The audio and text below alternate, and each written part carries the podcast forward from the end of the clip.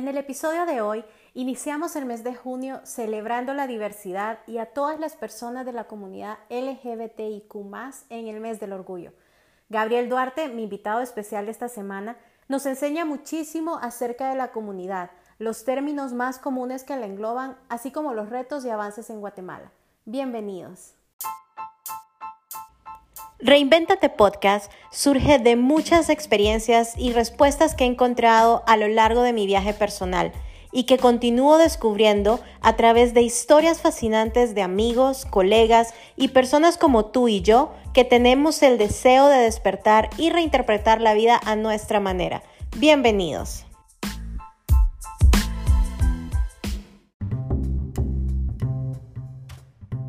Buenas tardes, bienvenidos al episodio del día de hoy del podcast.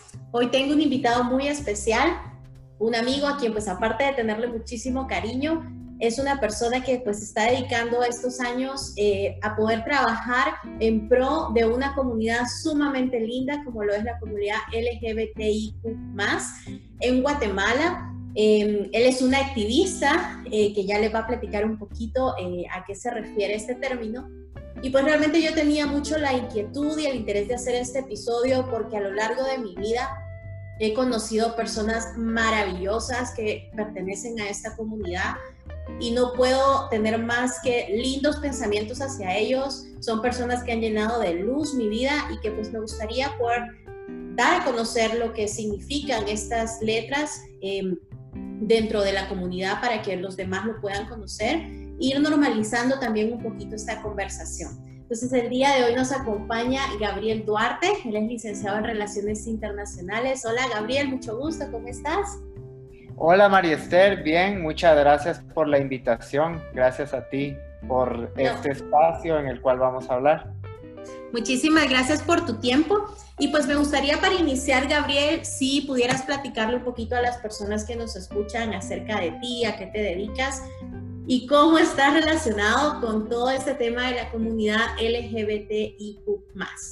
Bueno, Marester, eh, como tú decías, yo estudié Relaciones Internacionales en mi licenciatura en la universidad. Eh, luego entré a trabajar a un centro de investigación, a un think tank, donde también, digamos, eh, estamos financiados por cooperación internacional y nos dedicamos a hacer investigación. Lo que es la investigación social es identificar un problema dentro de la sociedad y hacer una serie de investigación, ya sea a través de documentos, libros, que sería cuantitativo, o también puede ser cualitativo, que es a través de recolectar información. Entonces, así es como yo empiezo mi, digamos, mi trayectoria en la investigación. Luego, hace tres años, me habla una persona que yo conocía por redes sociales y me cuenta de que él tenía la inquietud de formar una organización en Guatemala que viera el tema LGBTIQ más, digamos, una ONG, digamos, que pudiera trabajar en pro de, de la población y de la comunidad LGBTI en Guatemala y entonces empezamos a tener estos acercamientos con más gente. Lo que buscábamos era que esta organización no solamente fuera de hombres gays, como usualmente hay la mayoría de organizaciones aquí en Guatemala, sino que también tuviera mujeres lesbianas, hombres trans, mujeres trans, personas bisexuales. Es así, digamos, como yo me empiezo a sumergir en el mundo del activismo, donde también, digamos, tenemos proyectos, eh, yo estoy coordinando el área de investigación y recientemente fui electo en la junta directiva como presidente. Súper, pues realmente creo que es un trabajo súper lindo, Gabriel, eh, aparte de que tienes como la personalidad, creo que es algo que también llena tu currículum de muchas experiencias diferentes al final de cuentas, porque estás no solo haciendo un trabajo per se, sino que también estás ayudando a otras personas. Muchas gracias, sí, digamos, es el trabajo que nosotros hemos estado haciendo dentro de Visibles. En estos tres años hemos llevado a cabo, digamos, conversatorios, eh, hay un club de lectura, teníamos, antes de que pasara la crisis del coronavirus, teníamos un evento mensual en el que elegíamos diversos temas que tuvieran que ver con la población LGBTIQ. Por ejemplo, tuvimos uno de familias diversas, donde invitamos a padres a que contaran su experiencia sobre cómo habían llevado ellos el tema en cuanto de aceptar a sus hijos, ¿no? Porque también es un proceso, cómo es como toda esa relación que se va construyendo. También tuvimos uno sobre religión, donde hablábamos cómo es que las personas siendo parte de la comunidad también son religiosas. Entonces, ¿cómo llevar esta relación? Entonces, hemos tenido como acercamientos muy bonitos, hemos ido creciendo poco a poco, hemos tenido más proyectos, hemos tratado también de impulsar el, el año antepasado, se discutió una ley de identidad de género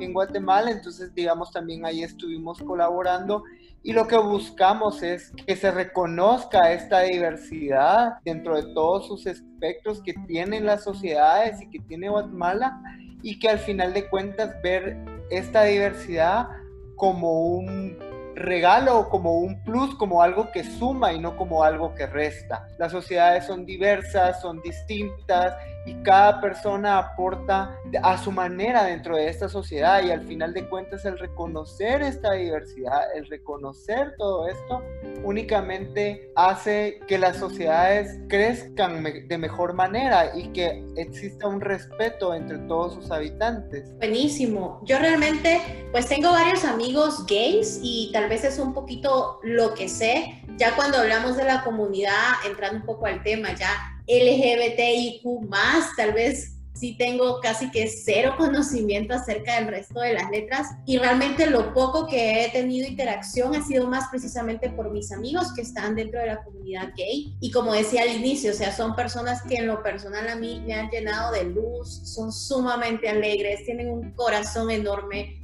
yo realmente no tengo más que cosas lindas que decir de ellos. Y me encantaría que pues de una u otra manera vayamos perdiendo como ese estigma como sociedad, em, que podamos ser más respetuosos al final, o sea, de hecho ni siquiera la palabra tolerante me gusta mucho porque siento que tolerar es como aguantar algo con lo que no estoy de acuerdo. Y no, yo realmente creo que todos somos seres humanos y merecemos respeto y merecemos las mismas oportunidades independientemente de nuestras preferencias. Entonces, para entrar un poquito en el tema, Gabriel, me gustaría que nos pudieras hablar acerca de qué es en sí o qué significa cuando hablamos de LGBTIQ. Bueno, digamos, eh, la L es de lesbianas, la G es de pues mujeres lesbianas, la G es de hombres gays, la B es de bisexuales, personas bisexuales, la T es de transexuales eh, la I es de intersexuales y la Q es de queer. Y el más, digamos, es porque a través del tiempo han venido, digamos, personas que no se sienten cómodas con ninguna de esta identificación, entonces por eso mismo es de que hay, se agregó el más como ya para tener agrupadas a todas las demás personas ahí y que además, digamos, también hay personas que se hacen llamar a sí mismas como disidentes sexuales porque realmente no se sienten cómodos con ninguna de estas etiquetas. Entonces, al final de cuentas, creo que es una autoidentificación, es muy válido, cada quien se nombra como mejor le parezcan. Si quieres ahí también como que vamos ahondando de a qué se refiere como transgénero, a qué se refiere la bisexualidad. Sí, súper, porque como te decía al inicio, tal vez, evidentemente creo que todos sabemos lo que es una mujer lesbiana, lo que es un hombre gay o un bisexual, creo que hasta ahí llegamos como la mayoría de personas. Ya cuando hablas de transexual, de intersexual, de queer, o sea, ya empieza a ser un tema un poquito más que tal vez no todos conocemos y creo que vale la pena que lo puedas Claro, Mira, ¿quieres dividámoslo por sexo biológico, orientación sexual, identidad de género y expresión de género? Porque, digamos, hay como variedades dentro de esto que, digamos, vamos a ir aquí abordando. Para empezar, digamos, el sexo biológico es con el que naces. Un hombre nace con un pene y una mujer nace con una vagina. Ese es el sexo biológico. No es algo que tú puedas decidir cómo nacer.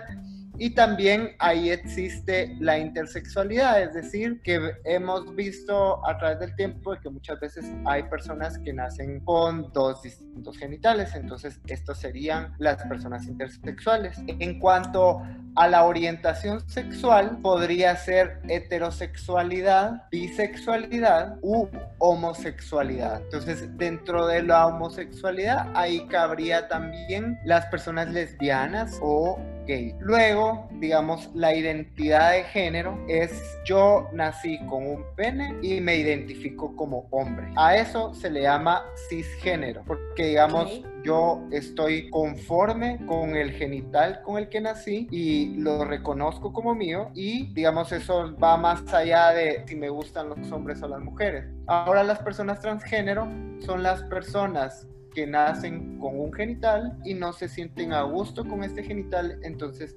empiezan un proceso para poder cambiarlo. Y por último, digamos, en cuanto a la expresión de género, quiere decir si eres masculino o femenino. Esto también va un poco de la mano con todos los estereotipos que tenemos como sociedad, ¿no? Que es como masculino es eh, eh, el azul y el femenino es el, rosa.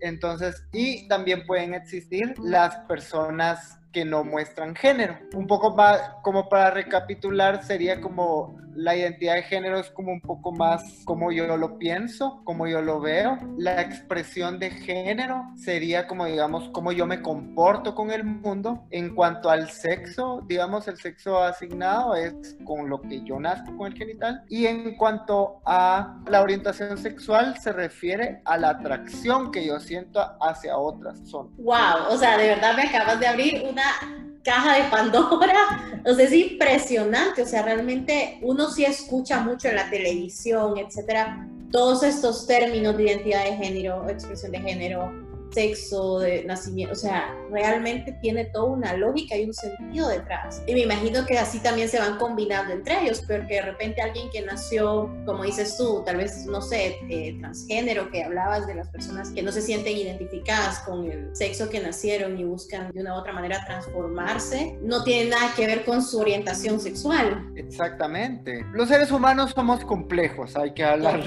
Sí, total. al final de cuentas también digamos, pasas por muchos procesos. La base de todo esto es el respeto, el respeto a cómo la persona se siente mejor y cómo la persona se quiere identificar y con qué se siente cómodo sobre todo y que al final de cuentas lo que sucede es de que nadie nos hace ningún daño con este tipo de cosas. Es correcto. Son procesos que cada quien experimenta de la manera que le parecen mejor. Sí, ahorita que lo mencionas, tal vez ya viéndolo así tan claramente, es como que alguien diga no me gusta el chocolate y a mí sí. O sea, son cosas en las que nadie más debería de por qué dar una opinión o incluso generar conflicto por eso. Por supuesto, y que a alguien no le guste el chocolate o que a alguien sí le guste el chocolate son cuestiones muy personales y que no le están haciendo daño a nadie. Y hablando ya de esto, me imagino que al tener estos conceptos, etcétera, seguramente hay muchísimas cosas en las cuales son muchos retos para las personas que pertenecen a la comunidad.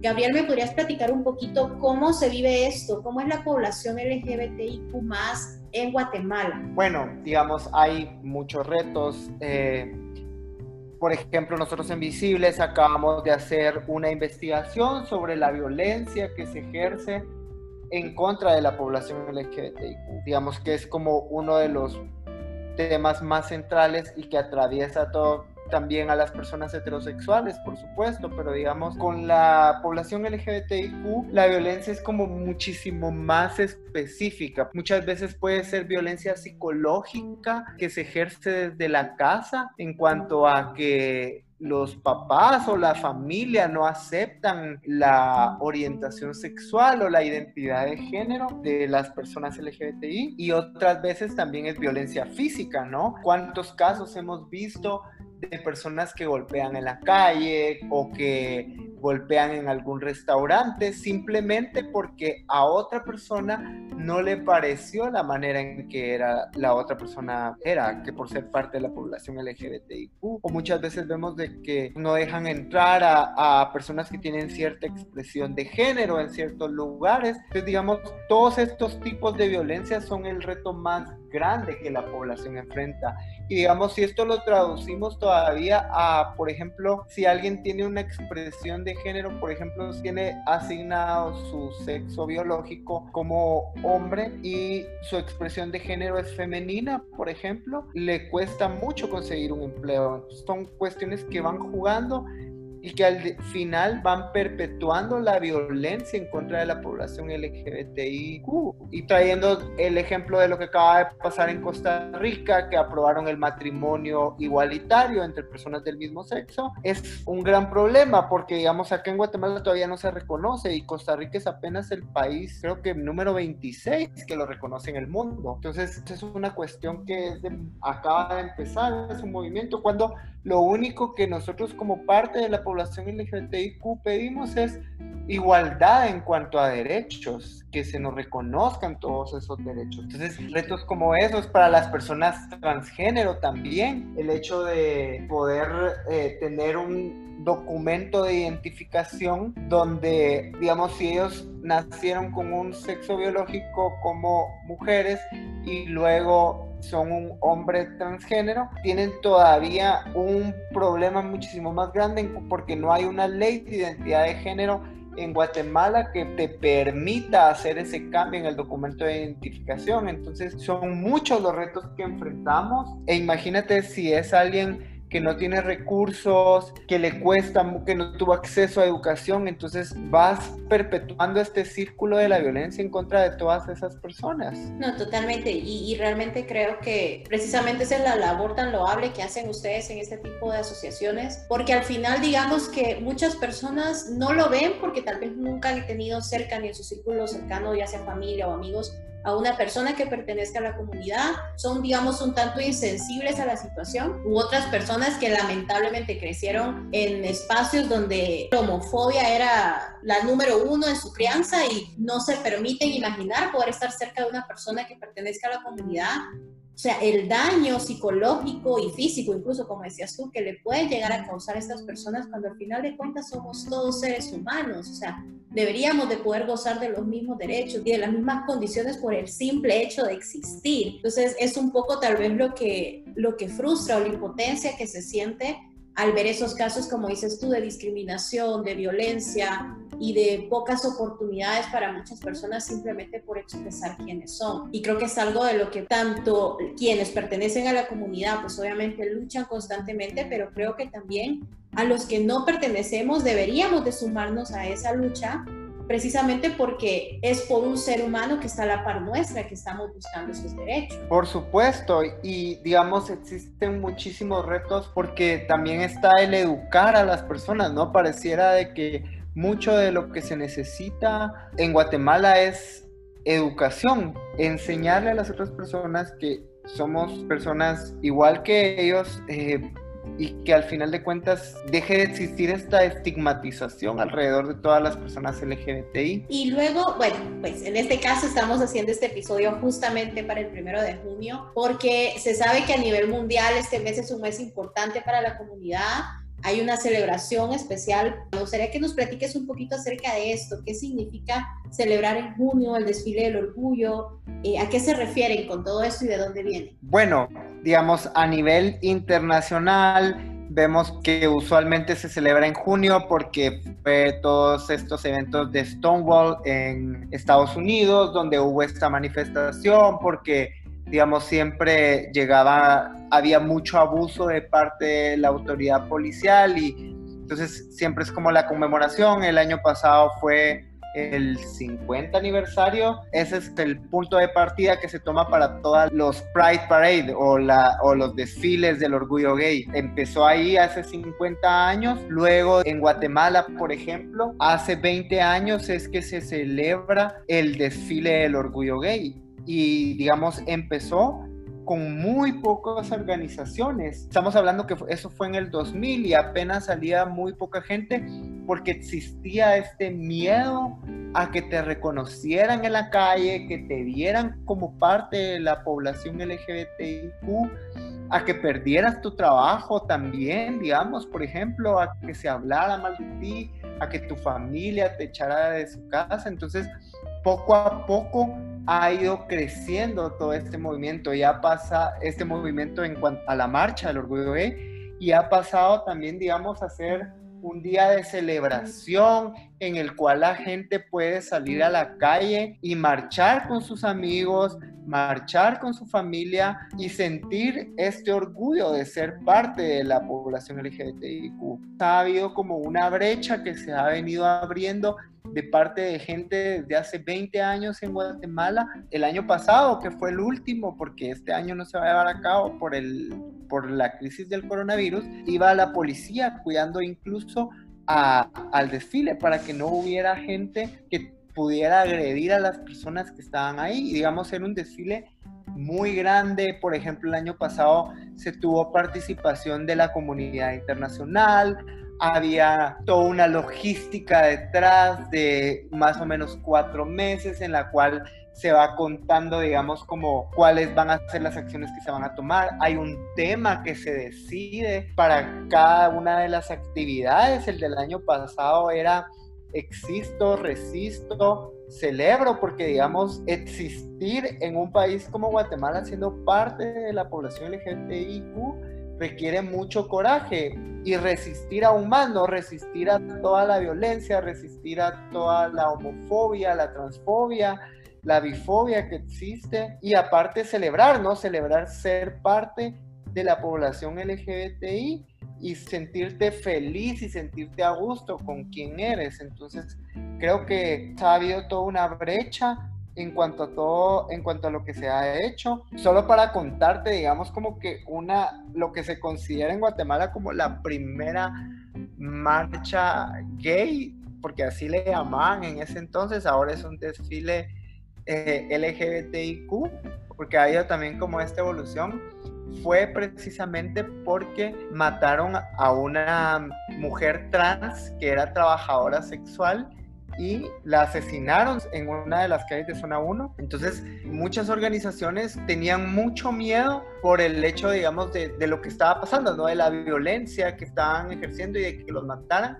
Pagaron una misa para esta mujer trans que se, se le llamaban María Conchita y como que al salir de la misa, después de estar en la catedral, caminaron hacia el parque con una corona de flores y todo y eso fue lo que se consideró como la primera marcha gay porque había una portada en un periódico guatemalteco que decía se celebra la primera marcha gay en Guatemala. Entonces digamos como algo que ahora es tan distinto y cómo ha avanzado la sociedad en Guatemala, a pesar de que hay muchísimos retos todavía, nació como de este acto de violencia, ¿no? Tiene como toda una historia, es una fecha muy especial, es una fecha en la cual hay que celebrar la diversidad, en la que es un día en el que puedes salir a la calle, caminar, vestirte de la manera en la que te sientas orgulloso, es un gran avance en ese sentido. Qué lindo todo ese tema de la historia, realmente es algo que no todos conocemos y, y creo que vale la pena que la gente también sepa acerca de cómo inició todo este movimiento aquí en Guatemala. Y aparte de, pues como dices tú, han ido habiendo avances, se han ido abriendo las brechas, Em, ¿Qué avances específicamente crees que hay en Guatemala? Mira, creo que separémoslo como entre la atención que brinda el Estado, por ejemplo. Creo que ha habido avances sobre todo en, el, en la parte de justicia. Por ejemplo, la Procuraduría de Derechos Humanos tiene, valga la redundancia, una Procuraduría de la Diversidad Sexual que lo que hace es como darle seguimiento a todos los temas de la población LGBTIQ. Ha habido como este avance. También el hecho de que, por ejemplo, en el Ministerio Público y en la Oficina de Atención a la Víctima de la Policía Nacional Civil, tú puedes ya marcar tu orientación sexual como gay o lesbiana. Son las únicas dos que existen, pero digamos es un avance. Que ya el Estado te reconozca y diga, ok, esta persona tiene una orientación sexual distinta a la heterosexual. Entonces creo que esos son avances que se han tratado. También de parte de la COPRED, que es la Comisión Presidencial de Derechos Humanos, que depende de presidencia, se ha trabajado una política pública para atención de población LGBTIQ en Guatemala aún está en discusión, lleva más o menos un año que se quedó parado ese proceso, pero digamos, son cuestiones que han ido avanzando. Por ejemplo, también en la legislatura pasada tuvimos a la primera diputada lesbiana y, este, y en esta legislatura que asumió este año tenemos al primer diputado abiertamente gay y VIH positivo. Entonces, digamos, son dos estigmas que tiene esta persona y que al final la gente fue y votó por él y está representando al pueblo de Guatemala dentro del Congreso de la República. Entonces creo que esos son pequeños avances para algunos, pero digamos son muy significativos porque van dando pauta a que se vaya avanzando un poco. Ahora en el lado privado, digamos, por ejemplo, hay empresas, la mayoría internacionales o multinacionales, que tienen políticas de no discriminación, que vas viendo de que ya se contrata a personas que no importa cuál sea su orientación sexual ni cuál sea su expresión de género y que además es una política de la empresa, no discriminar. Ese tipo de avances como que ya van empezando a permear dentro de la sociedad. También digamos el año pasado con el tema de, de la marcha y, del, orgullo gay o del orgullo LGBTIQ, muchos negocios ponen la bandera de la, de la población LGBTIQ. Entonces, digamos que ya tú veas esa bandera en un negocio, que digamos que los negocios también se jueguen su reputación o que seguramente puedan perder clientes eso ya es un avance muy grande, que las personas apuesten por este tipo de cosas. Se va avanzando, se va mejorando. Por supuesto, existen muchísimos retos, hay que todavía muchísimas cuestiones que mejorar, pero digamos, este tipo de cosas ya se van avanzando. Gabriel, y en el caso de poder aportar y seguir creciendo en esta lucha para que puedan mejorar sus condiciones y, la igualdad para la comunidad, ¿cómo pudiésemos hacer las personas que no pertenecemos a la comunidad como tal, pero que realmente nos sentimos o nos hemos encariñado con muchas personas que sí pertenecen y nos gustaría poder también poner nuestro granito de arena para que puedan conseguir esos avances que tanto busca la comunidad? Bueno, Primero te he de contar que hay un término que se utiliza para las personas que no son parte de la población LGBTIQ y que aportan, digamos, a la lucha. Y se les llama aliados. ¡Ay, qué lindo! ¡Tenemos nombre! Alice en inglés, digamos. Es toda la gente que ha venido aportando, digamos, por ejemplo, muchas veces los proyectos que son implementados con fondos de empresas o de cooperación internacional o que tratan como de luchar o por ejemplo las personas que son dueñas de restaurantes o de negocios y que no son parte de la población LGBTIQ pero que igual quieren aportar se les llama aliados. Entonces digamos creo que están haciendo sumando a su granito de arena así como lo haces tú haciendo este podcast para tratar de educar a las personas también el que las personas vayan y hagan ese tipo de cosas, que apoyen. Eh, por ejemplo, muchas veces también se involucran dentro de organizaciones, como podrían involucrarse dentro de visibles. Existe como todo un trabajo de los aliados y que están ahí y que, digamos, escuchan un acto, un comentario homofóbico, transfóbico, y van y le dicen a la persona como, no, esas cosas no son así. Entonces es necesaria también tener a todos estos aliados, el trabajo que hacen es muy valioso también, porque son las personas que al final de cuentas conviven de manera más de cerca con todas las personas homofóbicas y transfóbicas que le tienen al final de cuentas lo que a esta gente mueve es un miedo hacia lo diferente. Entonces, de esa manera pueden ir apoyando y aportando. Y entrando un poquito a hablar en sí de la organización en la que estás, Gabriel, ¿cómo nace Visibles en Guatemala? Bueno, como te contaba, Visibles nace hace dos años, un poquito más de dos años, y nace por el hecho de que, digamos, queríamos tener esta organización que tratara de avanzar en otro tipo de cosas, ¿no? Somos un grupo de jóvenes que al final de cuentas nos convoca un amigo que se llama Luis Barrueto, él es como el que tiene la iniciativa y empieza a llamar a varias personas que tenían distintas profesiones o distintos backgrounds que habían trabajado en distintas cosas y nos cuenta como la idea de ir formando en ese momento, digamos, no teníamos la idea de qué estábamos creando, solo sabíamos que queríamos hacer algo, ¿no? Empezamos como a hablar de qué queríamos ser, hacia dónde queríamos llegar, si era una ONG lo que queríamos tener. Luego de más o menos un año de discusión, es que ya empezamos a tener como claro cuál es el camino que queríamos tener, pero inicialmente, digamos, empezamos haciendo cosas de comunicación, escribiendo textos en, varios, eh, en varias plataformas digitales, tratando como de posicionar a la organización. Por ejemplo, a mí me hablan del Salvador para hacer esta investigación de violencia que te contaba, una organización de allá, entonces ellos necesitaban una organización socia en Guatemala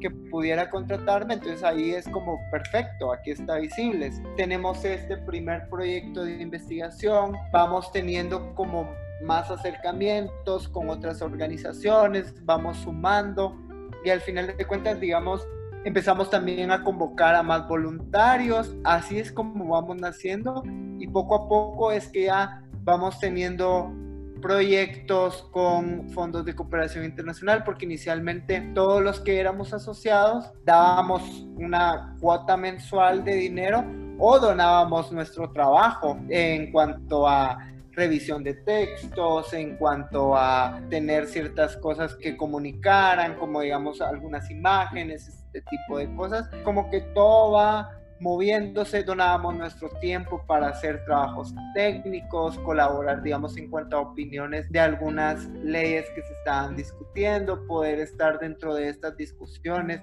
movilizarnos a las mesas de discusión con nuestros propios fondos. Entonces todo esto, digamos, va siendo como algo súper orgánico. Luego ya, digamos, con crecer como organización también vienen otros retos, ¿no? Ya teníamos que tener una estructura interna, tener una junta directiva. Este año empezamos ya a contratar personal de planta o personas que ya están dedicadas tiempo completo a darle seguimiento a los proyectos que se van implementando y lo que buscamos es que se reconozca esta diversidad, que podamos tener un pleno goce de los derechos e impulsar leyes, programas y políticas que avancen al reconocimiento de estos derechos. Qué linda labor, Gabriel, realmente te felicito y pues obviamente a todas las personas que están en Visibles eh, y pues esperamos realmente que vaya creciendo la organización para que puedan seguir abarcando y ayudando a muchísimas más personas. ¿De qué manera nos pudiesen contactar si hubiese alguien interesado en poder ya sea ser parte de la, de la organización o pues unirse con ustedes o simplemente apoyar? ¿En qué lugares nos pueden encontrar? Bueno, nos pueden encontrar en la página visibles.gt también en Facebook como Visibles y en Twitter como Visibles-GT. Digamos, esas son nuestras redes sociales.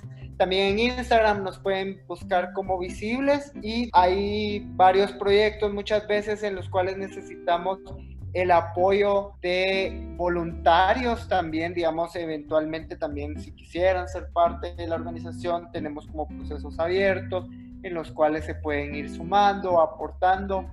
Entonces, por el momento somos una organización de más o menos 13 personas que, somos, que fungimos como la Asamblea General, nos hacemos llamar, junto con la Junta Directiva, que somos quienes estamos ahí trabajando siempre, aparte de tres personas que están contratadas de tiempo completo. Pero, digamos, ahora que viene el mes del orgullo también, queremos impulsar algunas actividades virtuales porque creemos que a pesar de toda la crisis que estamos viviendo, es un momento también en el cual eh, debemos de conmemorar esta fecha, ¿no? Y debemos de no perder de vista que tenemos esta, eh, esta celebración y que entonces vamos a tratar de hacer algunas actividades virtuales, de tratar de conectar a las personas de que también a pesar de la distancia y que cada quien está en confinamiento, con la distancia, el distanciamiento social, que se puedan conectar, sentirse parte de la comunidad, convivir. Entonces ahí vamos a estar también anunciando y nos pueden seguir, ver las actividades que tendremos. Súper.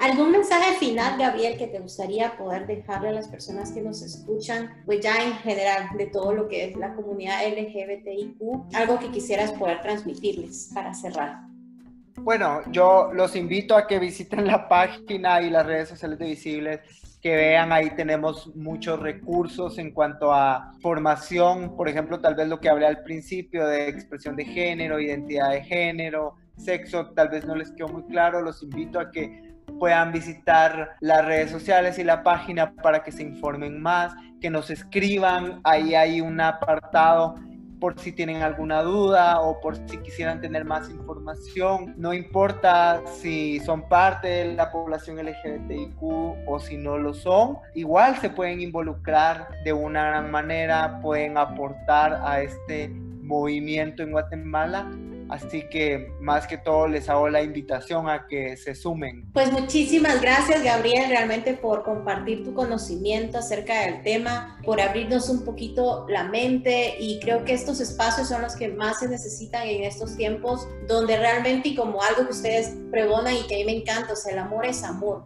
O sea, yo creo que nadie tiene el derecho de venir y criticar la manera en que una persona decide amar, la manera en que una persona decide ser y al contrario, deberíamos de ser más empáticos, eh, estar más unidos como personas y apoyarnos independientemente de las diferencias que tengamos. Creo que algo que nos hace más ricos es cuando abrimos las posibilidades a la diversidad que existe en el mundo y pues me encanta que hayamos podido tener esta conversación espero que más de alguien allá afuera que lo escuche, pues le toque algo, ya sea que los busque a ustedes como fundación o ya sea que no sabía nada del tema y pues hoy por hoy salgan sabiendo un poquito más.